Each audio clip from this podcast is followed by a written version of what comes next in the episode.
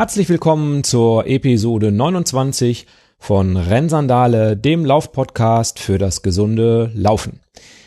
Heute habe ich euch einen ganzen Blumenstrauß an Themen mitgebracht und ich beginne mal mit den aktuellen Themen. Da gibt es so ein paar äh, interessante Sachen, ein paar Podcasts, die ich gehört habe. Dann gibt es was über Schrittfrequenz. Und das Schwerpunktthema ist heute Barfußpraxis. Also was kann man alles an praktischen Dingen tun, damit es mit dem Barfußlaufen noch besser und noch schöner klappt. Und schlussendlich gibt es natürlich noch, was ist, was nu, äh, mit dem Rückblick auf äh, das, die letzten Wochen und einem kleinen Blick in die Zukunft. Ja. Rennsandale aktuell. Ende letzten Jahres schaue ich in Facebook und ich sehe da einen der raren Posts von Sandy. Sandy von Episode 22, die Sandalen Ultraläuferin. Und sie hat dort berichtet, dass sie jetzt am Jahresende all die Gürtelschnallen zusammen hat, die sie erreichen wollte. Und an dieser Stelle nochmal herzlichen Glückwunsch und alles Gute. Mach weiterhin äh, dein Ding und ich freue mich, wenn ich mal wieder was von dir höre. Und sobald ich 20 Kilometer am Stück laufen kann, lachen wir eine kleine Warmlaufrunde zusammen. Ich freue mich drauf. Eine Folge des Weltwach-Podcasts, nämlich die Folge 74, hat mich nochmal an unser Thema Born to Run erinnert. Im Interview war Markus Maute, Fotograf, Abenteurer und Naturschützer und er berichtet über seine, sein letztes Projekt, das heißt Am Rande der Welt. Und er hat unter anderem eben in Afrika die San und die Himba besucht. Und die San, die kommen auch in Born to Run vor. Das ist nämlich das Volk, mit dem der Südafrikaner Louis Liebberg die Hetzjagd betreibt. Ich lese euch da nochmal ein kleines Stückchen äh, von vor. Vier der abtrünnigen Buschleute weckten Louis eines Morgens noch vor Sonnenaufgang, um ihn zu einer ganz besonderen Jagd einzuladen. Iss nichts zum Frühstück und trink so viel Wasser, wie du nur kannst, instruierten sie ihn. Louis trank einen Becher Kaffee, griff zu seinen Stiefeln und folgte den Jägern in die dunkle Savanne. Die Sonne stieg am Himmel empor, bis sie glühend heiß über ihren Köpfen stand. Aber die Jäger eilten weiter. Schließlich, nachdem sie etwa 30 Kilometer zurückgelegt hatten, entdeckten sie eine Gruppe Kudus, eine besonders wendige Antilopenart. In diesem Augenblick begannen die Buschleute zu laufen. Ja, und sie liefen dann und die Kudus und auch schon Louis Liebberg hatte das Problem, überhaupt noch Buschleute, wie er sie hier nennt, zu finden, die so traditionell lebten. Und der korrekte Ausdruck für ähm, die Sanen wäre wohl ein indigenes Volk, was eben ähm, ja eine, eine ursprüngliche Bevölkerungsgruppe darstellt. Und ich spiele euch mal aus dem Weltwach-Podcast einen Ausschnitt ein. Und da ist es aber wiederum so, dass tatsächlich in, jetzt zum Beispiel im Falle der Sahn oder auch der Himba der Tourismus zwar kein Allheilmittel ist, aber er hilft zumindest ein bisschen die Kultur aufrechtzuerhalten. Die Sahn haben dann so Museumsdörfer, wo sie praktisch den Besuchern ihren traditionellen Lebensstil zeigen. Das kann man natürlich auch hinterfragen, aber in Gesprächen habe ich halt auch vielerorts auch dann gemerkt, dass sie eigentlich dankbar sind, dass sie zumindest diese Art äh, noch haben, der Welt zu zeigen, dass es sie gibt und dass auch die Jugendlichen die Traditionen eben nicht vergessen. Ist das dann für dich ein tatsächlicher Ausdruck ihrer Kultur? Oder ist das nicht eigentlich eine Art von Schauspiel? Fast so, als würden wir uns jetzt irgendwie ein Kostüm anziehen. Nein, es ist ein, es ist ein komplettes Schauspiel, weil es die Kultur in dem Fall nicht mehr gibt. Und äh, die, das ist ungefähr so, wie wenn wir in Bayern die Lederhosen anziehen und äh, Schublattler tanzen. Dann ist es natürlich Folklore, die aber, sagen wir mal, einem interessierten Publikum zeigt, wo sind die Wurzeln unseres Seins. Und ähm, das ist legitim. Es ist natürlich schade, dass es keine gelebte Kultur mehr ist. Aber es ist ein Mittel, letztendlich die Menschen nicht ganz in der Perspektivlosigkeit verschwinden zu lassen. Ja, irgendwie traurig, dass diese Kultur der Hetzjagd verloren gegangen ist, zumindestens bei den Sahnen. Aber was soll ich sagen? Es ist wahrscheinlich der Lauf der Dinge und lässt sich äh, nun mal nicht ändern. So ist das mit der Welt. Da geht's. Linus gibt's ja auch nicht mehr. Ja, so viel zu den Sahnen. Ich empfehle euch den gesamten Podcast natürlich. Äh, er ist äh, sehr, sehr interessant, finde ich. Äh, so richtig Abenteuer im Kopf. Auch der, die anderen Folgen sehr schön. Äh, schaut mal rein. Ich verlinke euch das in den Shownotes auch nochmal. Weltwach heißt der Podcast und hat sehr interessante Geschichten zu erzählen. Der Jahreswechsel scheint nicht die Zeit der Laufpodcasts zu sein. Marktlücke. Ähm, aber einen Podcast äh, gab es dann doch noch einen neuen, nämlich Achim Achilles Podcast. Und zwar dort die Nummer 30. Und da geht es um Kreuzschmerzen. Wer also von euch schon mal unter Kreuzschmerzen leidet, Bandscheibenvorfall und wie man das dann alles nennt, dem sei dieser Podcast wärmstens ans Herz gelegt. Ähm, ein Arzt, ein Orthopäde, der dort empfiehlt, nicht zum Arzt zu gehen. Das macht ihn doch schon mal sehr sympathisch. Und äh, ja, es gibt natürlich auch Informationen, wie leicht oder wie einfach mit einfachen Übungen man Kreuzschmerzen vorbeugen kann oder wenn sie denn da sind, dass man sie auch wieder wegkriegt. Jedenfalls, dass man zumindest schon mal so einen Anhaltspunkt hat. Äh, und es wird ausdrücklich nicht empfohlen, mit unspezifischem Kreuzschmerz zum normalen Arzt zu gehen.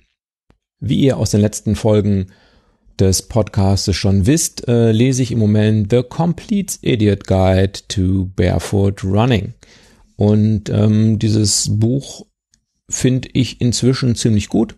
Und ähm, ja, das äh, bin ich auch jetzt schon relativ weit. Ich bin im Moment bei Trail Running äh, angelangt, also der fortgeschrittenen Disziplin, sag ich mal. Und es gab ein paar interessante äh, Sachen nochmal. Auch dieses Buch empfiehlt erstmal barfuß laufen und danach Minimalschuhe kaufen. Ähm, also nicht so wie ich es gemacht habe, erst Minimalschuhe kaufen, damit losrennen, sich die Achillessehne andutschen und dann feststellen, dass das eine dumme Idee war, sondern erstmal mit dem Barfußlaufen zu beginnen. Und wenn man das äh, einigermaßen beherrscht, also so grob eine Dreiviertelstunde wird da angegeben. Wenn man eine Dreiviertelstunde barfuß laufen kann, also nackte Füße, ne, wir verstehen uns. Wenn man, eine, wenn man das kann, dass man dann ähm, die, den nächsten Schritt macht und äh, darüber nachdenkt, vielleicht Minimalschuhe zu laufen, weil man dann natürlich in Minimalschuhen beispielsweise schneller laufen kann oder äh, weiterlaufen kann, als man das zu dem Zeitpunkt barfuß könnte. Ich werde dem aber erstmal so nicht folgen. Das heißt, ich werde mir jetzt keine neuen Minimalschuhe oder neue Sandalen kaufen. Einige haben es vielleicht über Facebook mitbekommen. Ich habe äh, ein paar Mal so ein Schrittfrequenzdiagramm von meinen Läufen äh, gepostet. Und es ist ganz schön zu sehen, dass meine Schrittfrequenz, wenn ich barfuß laufe, äh, hoch ist. Also etwa bei diesem Ideal von 180 liegt und ähm, es ist mir letztens sogar gelungen, dass ich das gleiche mit Minimalschuhen hinbekommen habe. Und da habe ich mich gefragt, wie akkurat ist eigentlich diese Schrittfrequenzmessung, die meine Uhr, also ich habe eine Garmin Forerunner 235, wie genau ist denn diese Messung, die die Uhr da vornimmt? Und ähm, ich habe ein bisschen recherchiert und es gibt eine Seite, die nennt sich Fiel Runner so soll es jedenfalls klingen. Ähm, und ähm, dieser äh, Mensch, der die betreibt, diesen Blog betreibt oder dieses Wiki betreibt, der äh, nimmt es sehr genau mit dem Ausprobieren und dem Testen und dem Nachmessen und so. Und der hat tatsächlich auch was darüber geschrieben. Und er hat geschrieben, dass die Genauigkeit von Uhren ähm, nicht so groß ist wie die von äh, Footpods, also so kleinen Dingern, die man sich an, an den Schuh heftet, so kleinen Sensoren. Der bekannteste Footpod ist sicherlich der Stride Pod. Dann gibt es von Garmin auch entsprechende Footpods. Und äh, ja, ich habe solche Footpods nicht. Insofern kann ich sie auch nicht benutzen. Es gibt einen relativ billigen Footpod, äh, der eigentlich nur dafür da ist, um äh, zu festzuhalten, wie viel Kilometer äh, Schuhe äh, gelaufen sind. Milestone Pod heißt dieser Sensor. Der kostet irgendwie so 25 Dollar, aber man kriegt ihn natürlich nicht so einfach. Und insofern, ich habe keinen und ich muss mal gucken, ob ich das Thema mal angehe und wirklich versuche, etwas genauer nachzuweisen, dass meine Lauftechnik besser geworden ist und sich näher dem Ideal anlehnt und wenn ich mit Schuhen laufe, dass es weniger ideal ist oder dass es genauso ideal ist, irgendwie sowas. Also ich werde mal gucken, was ich da so machen kann. Ich verlinke euch das in den Show Notes, so dass ihr das nachlesen könnt, wenn euch das wirklich interessiert. Oliver hat mir geschrieben, dass auf Spotify mein Podcast leider im Oktober geendet ist oder die neuen Folgen, die nach Oktober gekommen sind, nicht mehr da sind. Und ich habe das ein bisschen nachrecherchiert, woran das liegt. Und das liegt daran, dass ich seit Oktober meinen Podcast als AAC ausliefere und nicht mehr als MP3. Also äh, ich werde daran was tun. Ich kann noch nicht sagen, wann es weitergeht, werde dann aber hier berichten. Ja, das soll es erstmal gewesen sein zu allen Dingen, die neu sind. Thema. In der Episode 26, Barfuß auf der Couch, hatte ich mich ja mit der Theorie des Barfußlaufens beschäftigt und heute wollen wir zum Gegenteil der Theorie kommen, nämlich zur Praxis. Wie kann man beim Barfußlaufen es sich so angenehm und praktisch wie möglich machen, beziehungsweise wie könnt ihr vielleicht den ein oder anderen Fehler, den ich natürlich begangen habe, vermeiden. Und äh, ja, ich gehe davon aus, dass ihr euch so ein bisschen mit der Theorie des Barfußlaufens beschäftigt habt. Ansonsten hört euch die Folge 26 einfach nochmal an. Und der nächste Punkt ist dann, dass sich auch schon gefragt wurde, was man denn jetzt im Winter so machen kann. Und meine Antwort ist, dass man sich eigentlich gut vorbereiten kann auf den Frühling. Man muss nicht unbedingt äh, mit dem Barfußlaufen in Matsch und Schnee und Eis und äh, Streusalz beginnen, sondern man kann natürlich auch vorher schon was tun und das ist auch alles andere als unsinnig. Wichtig aus meiner Sicht ist, dass man möglichst auch Barfußzeit einbaut und zwar immer mehr, so dass man auch vielleicht zu Hause mal ein bisschen barfuß rumläuft, also auch die Socken auszieht und barfuß durch die Gegend läuft und viele Dinge, die man vielleicht barfuß machen kann, auch schon mal barfuß macht.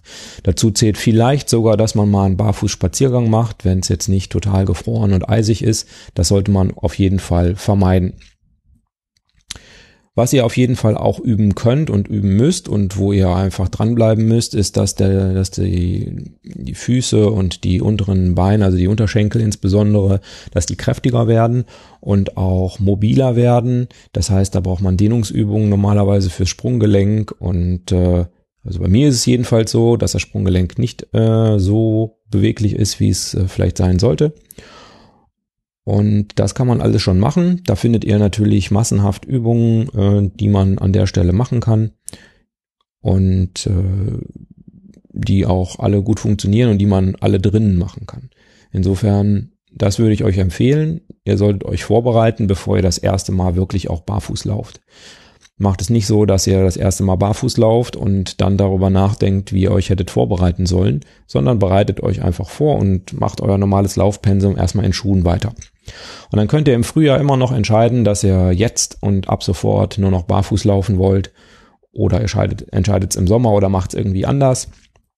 Auf jeden Fall kann man die Zeit im Winter jetzt eigentlich gut nutzen. Wenn ihr dann doch zum Barfußlaufen kommen wollt, und ich gehe einfach mal davon aus, du hörst diese Folge jetzt gar nicht unbedingt im Januar, sondern du hörst sie dir vielleicht zu einem anderen Zeitpunkt an, dann solltest du ein paar Dinge vorbereiten. Das erste, was ich dir empfehlen kann, ist ein Notfallpack. Notfallpack. Äh, du solltest immer ein paar Dinge dabei haben, wenn du am Anfang barfuß laufen gehst, wahrscheinlich auch später, aber dazu kann ich noch nicht so richtig viel sagen. Also mein Notfallpack besteht aus einer Pinzette und an diese Pinzette habe ich mir mit Tesafilm eine Sicherheitsnadel dran geklebt. Ähm, diese beiden Sachen nehme ich halt immer mit im Täschchen also, was heißt im Täschchen? Das klingt so nach Damenhandtasche.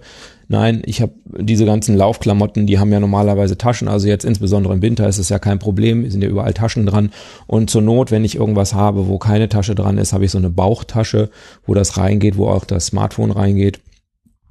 Und das nehme ich dann mit ähm, so dass wenn ich mir mal wieder einen Splitter eintreten sollte, was mir ja erst einmal passiert ist, ich diesen Splitter auch wieder rausmachen kann. Das ist nämlich sehr unangenehm, wenn man ihn nicht rausmachen kann. Gut, Das heißt, diesen Notfallpack, das muss man so ein bisschen vorbereiten, weil man vielleicht nicht unbedingt eine Pinzette und eine Sicherheitsnadel rumfliegen hat oder das Tesafilm alle ist. Auf jeden Fall sollte man sich sowas packen und einfach mitnehmen. So, gar nicht drüber nachdenken, einfach machen. Der nächste Punkt ist, wenn du laufen gehen willst, nimm auch ein paar Schuhe mit. Am idealsten sind natürlich die maximal leichtesten Schuhe, die du hast. Ähm, bei mir sind das Sandalen, die nehme ich dann mit, in der Hand zum Beispiel. Ich weiß, dass das nicht für jeden das Richtige ist. Insofern nicht jeder hat, kauft sich jetzt Sandalen, nur um die leichter mitnehmen zu können. Ähm, es gibt ja diese Turnbeutelchen und das war ja auch eine Empfehlung vom Martin Güngerich in der Episode 27, nämlich einen Turnbeutel mitzunehmen und da die Schuhe reinzutun. Da kannst du natürlich dann auch direkt dein Notfallkit reinschmeißen. Brauchst es auch nicht woanders, piekst es auch nicht rum. Habe ich jetzt mal ausprobiert, funktioniert ganz gut, weil man diese Schnüre, die da dran sind an diesen Turnbeutelchen, ich, also ich habe einen von einem Lauf gekriegt äh, und den habe ich benutzt. Ähm, diese Schnüre, wenn es so ein bisschen locker ist und hin und her schlackert, dann kann man einfach noch einen Knoten reinmachen oder die anders knoten, diese Schnüre, und dann sitzen die eigentlich auch richtig, kann man ganz gut hier anpassen. So, das heißt, wir haben dabei das Notfallpack und wir haben die Schuhe dabei und beides gibt uns äh, Sicherheit, dass wir wenn was passieren sollte, trotzdem wieder nach Hause kommen. Es passieren die Dinge ja immer genau dann, wenn man am weitesten vom Auto oder von dem Ausgangspunkt äh, entfernt ist, so dass man die maximale Distanz zurück hat. Insofern sollte man sich ein bisschen vorbereiten, wenn die Barfußläufe länger als 100 Meter werden. Gut, du stehst also jetzt an der Tür, hast dein Beutelchen auf dem Rücken, die nackten Füße freuen sich auf den Asphalt oder auch was immer vor dir liegt und du hast auch dein Notfallpack dabei Jetzt solltest du noch nicht loslaufen, denn was du noch dringend vergessen hast, ist, dass deine Füße schmutzig sind, wenn du zurückkommst. Jedenfalls solltest du damit rechnen, dass sie schmutzig sind. Und was ich mache, ist, ich lege mir ein paar Socken an die Tür. Das heißt, wenn ich zurückkomme, kann ich einfach ein paar Socken anziehen und mache das Haus nicht schmutzig oder den ganzen Hausflur sau ich ein, weil ich irgendwie durch ein schönes Schlammloch gefunden habe, durch das ich durchlaufen konnte. Fühlt sich geil an, ist aber nur mäßig kompatibel mit den anderen Hausbewohnern. Also einfach ein paar Socken an die Tür legen, die dann anziehen und damit drinnen rumlaufen. Das funktioniert eigentlich sehr gut, die klaut ja auch keiner. Wir haben im Moment Winter und das bedeutet natürlich dunkel, dunkel, dunkel, dunkel. Und da kommen wir zum Thema Licht. Auch das hat der Martin angesprochen und seine Empfehlung war Bauchlampe. Ich habe das für mich mal ausprobiert. Dazu gibt's auch ein kleines YouTube-Video, in dem ihr das angucken könnt. Also Stirnlampe versus Bauchlampe. Ich muss sagen, die Bauchlampe hat mich noch nicht so vollständig überzeugt. Vielleicht liegt's aber auch an mir. Ähm, die muss man vielleicht höher tragen oder anders machen. Jedenfalls die Bau, die Stirnlampe passt bei mir um den Bauch rum. Also das, da brauchte ich nichts, äh, keine spezielle Vorrichtung bauen. Sie äh, habe ich auch mit so einem kleinen Stückchen Holz stabilisiert, so dass sie äh, nicht hoch und runter schwackelt, aber ähm, ja, man bewegt ja einfach die Hüfte ein bisschen. Also nicht viel, aber selbst wenn das nur ein Zentimeter ist, die, die Hüfte sich seitlich bewegt. So bedeutet das mit einem Lichtstrahl, der dann da bewegt wird, natürlich schon 50 Zentimeter Lichtstrahl rechts, links. Und das ist ehrlich gesagt, ist mir zu wackelig. Also bei mir löst das eher Wahnsinn aus und äh, der Vorteil ist natürlich, dass man niemand anders blendet. Das heißt, wenn man sich umdreht zu jemandem oder so, man blendet denjenigen nicht. Das heißt, in der Gruppe äh, will ich nochmal sagen, ist das wahrscheinlich wirklich viel hilfreicher als ähm, Stirnlampe. Mit der Stirnlampe, wenn jemand ruft und man sich umguckt, dann sieht derjenige, den man dann anguckt, erstmal die nächsten zehn Minuten nichts mehr. Wenn die Lampe denn dann auch so 250 Lumen in seine Iris geleuchtet hat, aber wenn man alleine läuft, so wie ich normalerweise, dann äh, hilft das nicht. Also auch dieses, wenn man mal irgendwo hingucken will, weil es irgendwo geknackt hat im Unterholz oder so, dann ähm, muss man immer den Bauch dahin drehen. Also es hat mir nicht so gefallen. Und für euch scheue ich natürlich keine Kosten und Mühen. Und es gibt von der Firma Decathlon, wahrscheinlich müsste ich jetzt Werbung sagen, ähm, gibt es eine Lauflampe für die Brust und die habe ich mir gekauft. Der Test wird noch folgen, auch als YouTube-Video äh, werdet ihr dann mitbekommen. Also ähm, da sollte noch was an Informationen kommen. Ist ein bisschen anders, äh, ist also wirklich so auf Herzhöhe ungefähr und hat auch eine Lampe nach hinten, was mir sehr gut gefällt, so dass ich auch von hinten äh, gesehen, besser, noch besser gesehen werde und vielleicht etwas weniger überfahren werde als bisher. Ja, also Licht müsst ihr für sorgen und ähm, da muss ich sagen, Barfußlaufen noch ein bisschen schwierig, weil man die ganzen kleinen Steinchen und so nicht so gut sieht. Auf der anderen Seite, ich habe ja auch schon mal berichtet, dass ich morgens um fünf losgelaufen bin, einfach damit ich diese kleinen Steinchen eben nicht sehe und einfach drauf trete und meinen Körper einfach mal machen lasse, weil meine Füße das auch können.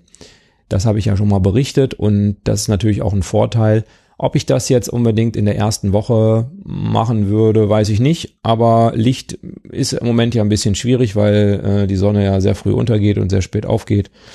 Und wenn man dann vor oder nach der Arbeit laufen will, dann ist es ein bisschen schwierig. Ja, also Licht müsst ihr bedenken. Und äh, ja, wir kommen eigentlich jetzt schon zum letzten Punkt, nämlich wenn ihr in die Dusche geht, also ihr lauft mit euren an die Tür gelegten Socken bis zur Dusche und wollt jetzt in die Dusche gehen, da empfehle ich euch eine Bürste. Ja, äh, relativ simpel, dann nur so kriegt man die Füße eigentlich auch am Ende wieder sauber. Was ich euch nicht empfehle, ist so ein Bimsstein oder wie auch immer diese äh, Schwielen, Abrubbelgeräte heißen oder was es da alles noch gibt. Ich glaube, gibt es auch so Hobel und so. Naja, also das empfehle ich euch alles nicht. Das braucht ihr eigentlich als Barfußläufer auch nicht. Diese, die Haut, die mh, überschüssig ist, die wird schon weggelaufen, da braucht ihr euch keine Sorgen machen. Und wenn ihr äh, keine Schuhe anhabt, die scheuern, dann bilden sich auch keine Schwielen. Also Schwielen bilden sich da, wo es nass ist und scheuert. Und beim Barfußlaufen scheuert normalerweise nix, weil äh, da ist ja nichts da zum Scheuern. Das wären im Prinzip die wesentlichen Tipps, die ich habe. Äh, die ihr so an praktischen Maßnahmen machen könnt. Und ihr habt es vielleicht gerade schon ein bisschen bei aktuell verfolgt. Das Thema Kadenz oder das Thema Schrittfrequenz ist ein wichtiges. Ihr werdet merken, dass eure Schrittfrequenz eine andere ist, wenn eure Uhr das kann. Und ich sag mal einfach so, die meisten Uhren werden das können. Vielleicht die ganz einfachen nicht, aber die meisten Laufuhren können das schon, die Schrittfrequenz messen. Und auch wenn sie da vielleicht nicht so genau sind wie äh, ein Stride Footpod für 200 Euro, dann doch immerhin von der Tendenz kann man sicherlich ausgehen und ähm, kann das sich mal angucken. Das habt ihr vielleicht bisher nie gemacht. Äh, wo kriegt man denn die Schrittfrequenz? Äh, wurde ich letztens mal gefragt. Äh, es gibt für Garmin, nur dafür kann ich jetzt im Moment was sagen, gibt es ein ähm, Anzeigefeld, das heißt Single Run Field.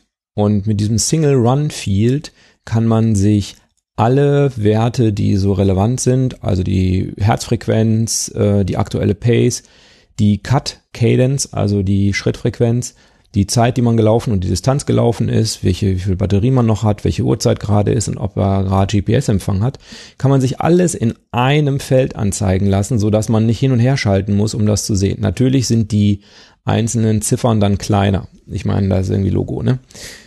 Ja, also achtet auf die Schrittfrequenz und die Schrittfrequenz muss eben hoch sein. Auch wenn ihr eine 6er Pace lauft, man glaubt das am Anfang nicht, aber man kann eine 6er Pace auch mit 180 Schritten die Minute laufen.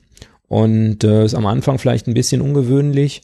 Und ich verlinke euch nochmal in den Show Notes eine ausführliche Behandlung von einem Fjellrunner, die er da gemacht hat. Äh, und er hält es eben für einen seiner Top 5 Tipps, zu einem besseren Läufer zu werden, die Kadenz zu erhöhen. Warum hält er das für einen der Top-Hinweise? Weil man mit einer hohen Schrittfrequenz weniger zum Overstriding neigt, sprich, das ist das, dass man den Fuß vor dem Körperschwerpunkt aufsetzt. Es ist nicht nur die Schrittfrequenz, sondern es ist natürlich auch die Körperhaltung, die man äh, dazu braucht. Und dazu muss man eben ein bisschen Stabi-Training machen. Die Rückenmuskulatur muss kräftig sein. Also die ganze Chormuskulatur muss so sein, dass man aufrecht laufen kann und nicht so nach vorne fällt. Das passiert am Anfang, insbesondere dann, wenn man ein bisschen müde wird, ein bisschen gelaufen ist. Aber bleibt dran, macht ein bisschen äh, Stabi-Training. Ich mache das auch nur einmal die Woche. Aber es hilft auch einmal die Woche, wenn man eben so ein Schlaffi ist wie ich das ist natürlich nichts für einen Elite Läufer, der braucht natürlich äh, mehr Trainingsreize, aber wenn man ansonsten nur im Bürostuhl sitzt, reicht auch das schon, um einen gewissen Trainingsreiz zu setzen. Ja, also Kadenz bitte im Blick behalten und dann könnt ihr eigentlich äh, schon loslaufen. Ich hoffe, diese Tipps haben euch geholfen und schreibt mir gerne, wenn eurer Meinung nach noch was fehlt. Äh, das werde ich gerne aufnehmen. Ich bin über eine Studie gestolpert, die auch gar nicht so alt ist. Äh, sie ist, glaube ich, aus 2017. Lasst mich eben gucken. Ja, 2016. 16 um, weeks of progressive barefoot running training changes impact force and muscle activation in habitual shot runners. Also es geht um Leute, die normalerweise in Schuhen gelaufen sind und ob deren mm, ja deren Laufen besser wird oder weniger weniger ähm, Kräfte hat. Ähm, wie sage ich das denn? Impact Force. Ja, ihr wisst, was ich meine. Also wird es besser, wenn man 16 Wochen lang äh, Barfußlaufen macht. Sie haben leider relativ wenig Leute untersucht. Äh, wahrscheinlich haben sie nicht so viele gefunden, die Bock auf sowas hatten. Aber mh, die Schlussfolgerung ist, a 16-week progressive barefoot running training seems to be an effective training strategy to reduce impact force, improve shock attenuation and to decrease muscle activation intensity, not only in barefoot running, but also in short running. Although barefoot conditions seem to be more influenced by barefoot training. Ja, also das ist die äh, Schlussfolgerung des Ganzen. Ich verlinke euch das mal in den Show Notes, wenn es euch interessiert. Also letztlich geht es darum, dass ähm, es eben weniger Auswirkungen, negative Auswirkungen auf den Körper hat, dass dieses Training dazu führt, dass man dann auch mit Schuhen eben sanfter laufen kann. Wie ist es? Weil der Emanuel mal sagte, dass ich vielleicht was mal mit ein bisschen dünneren Sandalen probieren sollte, habe ich äh, meine Schallersandalen rausgekramt und feststellen müssen, dass die doch irgendwie ein bisschen zu groß sind, weil ich sie einfach zu groß gekauft habe.